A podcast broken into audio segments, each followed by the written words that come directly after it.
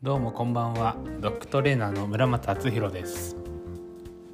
愛犬の魅力を引き出すをテーマにトレーニングとセッションをしています。おやつを使わずに犬との深いコミュニケーションを大事に日々トレーニングに取り組んでいます。この放送では愛犬の魅力に気づくきっかけとして犬との関わり方マインドなど僕が日々大切にしているエッセンスをシェアしています。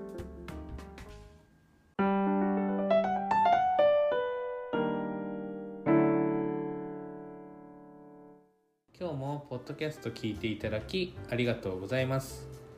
えー、今回はおすすめの漫画というテーマでお話ししていこうと思います。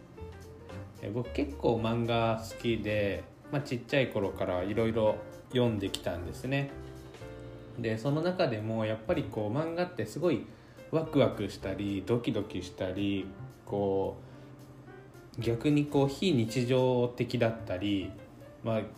リアルすごいこう現実的なリアルなことだったりいろんな漫画があると思うんですけど、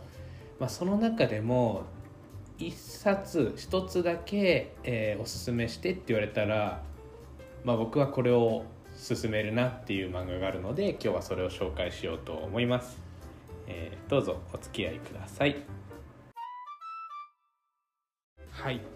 えー、先に言っとくと、えー、犬とは全く関係ないです。なのであのもう犬と関係ないなら興味ないなって思う方は、まあ、ここで閉じてもらって他のエピソード聞いてもらえたらなと思います。では、えー、僕のおすすめの漫画は「えー、ブルージャイアント」っていう漫画です、え、ジャズ漫画で主人公が高校生あ中学生の時から始まるんですけどまあ主に中学生の描写はもうほとんどなくて高校生がメインなんですけどまずは、えー、テナーサックスというまああのこうサックスですね。をその主人公が、えー、吹くんですけどもう単純にジャズが好き。ジャズが好きでテナーサックスを吹きたい。だから吹くみたいなそういうシンプルな思考なんですね。で好きだからひたすら吹く。ひたすら練習する。この好きな曲のこのフレーズが吹けるようになりたいから練習するみたいなもうほんとこう好きこそものの上手あれっていう言葉をまんま表してるようなこう人間性なんですね。でその主人公の夢がこう世界一のジャズプレイヤーになるっていうのが夢でその情熱とそのまっすぐな気持ちと好きだからやるっていうところが本当にこうすごく共感できて自分がこう不安になったり迷った時にこう原点に立ち返れるというかこう気持ちを整えて、え、また頑張ろうとこう前向きにさせてくれる漫画なんですね。なので僕はこの「ブルージャイアント」っていう漫画がすごく好きであのぜひ読んでもらいたいなって思う漫画です。でそこでこの漫画を読んだのが4年前くらいでこの漫画を読んでジャズっていいなって思ってでもちろんその、えーと、漫画なのでそのジャズの曲名が出てきても音ってもちろん出てこないじゃないですか。でアニメ化もされてないのであのまずその曲ジャズその漫画に出てくるジャズの曲を、えー、調べて、え聞きました。でやっぱりそれ聞いてもジャズっていいなってなってそれでジャズにはまってみたいな感じで。でジャズの何がいいかってまず自由なんですよね。自由だしジャズってこうおしゃれな大人の音楽みたいなイメージなんですけどあの実はすごく自由でで愛と情熱の音楽なんですねもうもうあの僕にぴったりだなみたいな思って本当にその漫画も面白いしジャズ自体も面白いしっていうのであのすごくハマったんですね。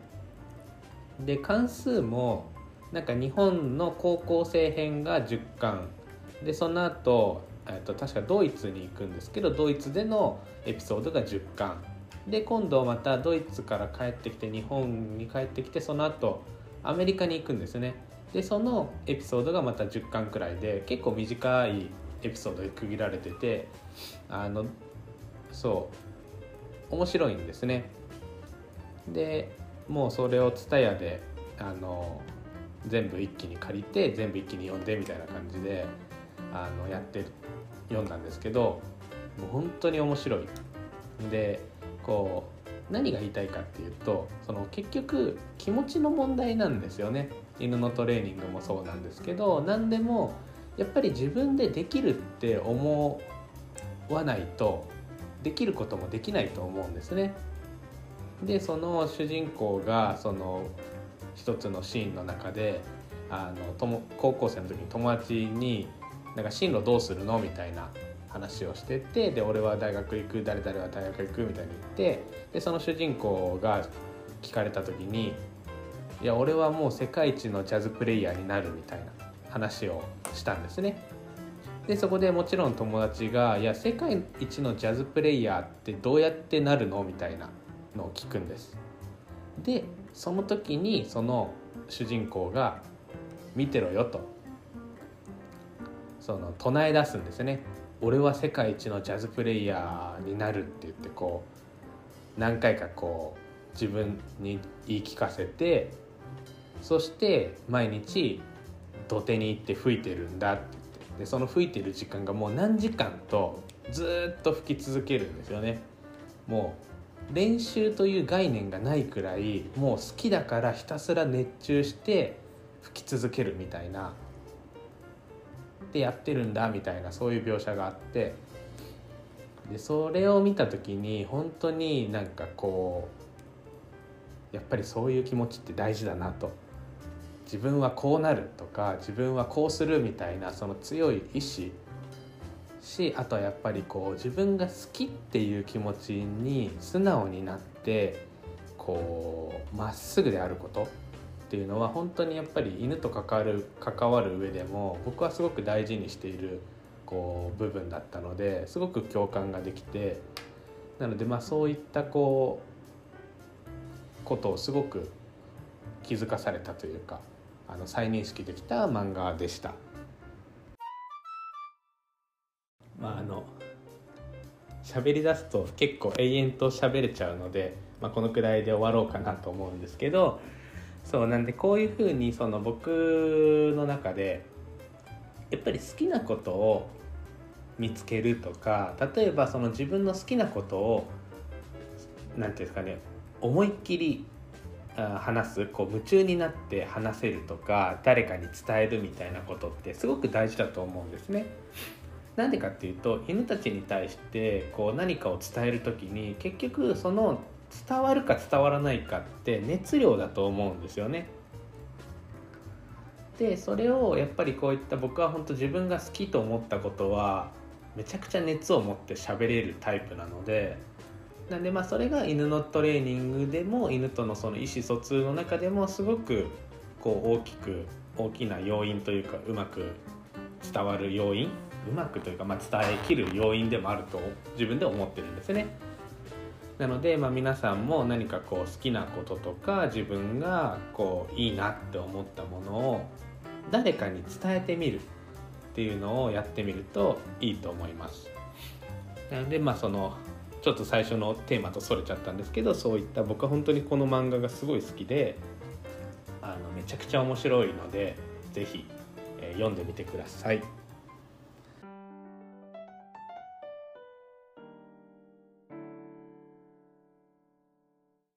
はい今日も聞いていただきありがとうございました、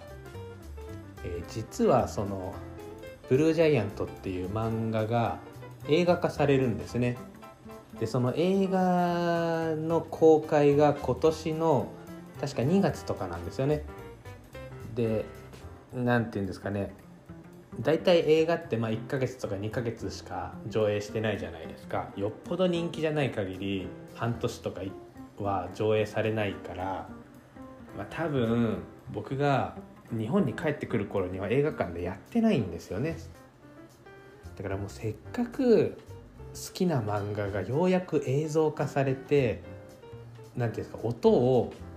リアルタイムでこう何ていうんですかアニメを見ながら聴けるっていうのに日本にいないっていう。あのちょっとまあ残念なところではあるんですけど、まあ、ジャズって確かそもそもアメリカ発祥だったと思うので、まあ、なんか向こうに行ってタイミングが合えばジャズバーとか行ってみたいなとも思ってるんですね。この本場のジャズを聴けるタイミングがあればいいなって思ってるしそう。なんでまああの映画は残念ながら見れないだろうなと思いつつ、えー、もし帰国してからもやってたら絶対見に行きたい映画の一つ。です。もしあのこのエピソード聞いてブルージャイアントの漫画を見に行ったよっていう方がいたらあの感想を教えてもらえると嬉しいです。はい。それでは今日の今日は以上になります、えー、犬と全く関係なかったですが聞いていただきありがとうございました、えー、ではまた次回の放送をお楽しみに。バイバイ。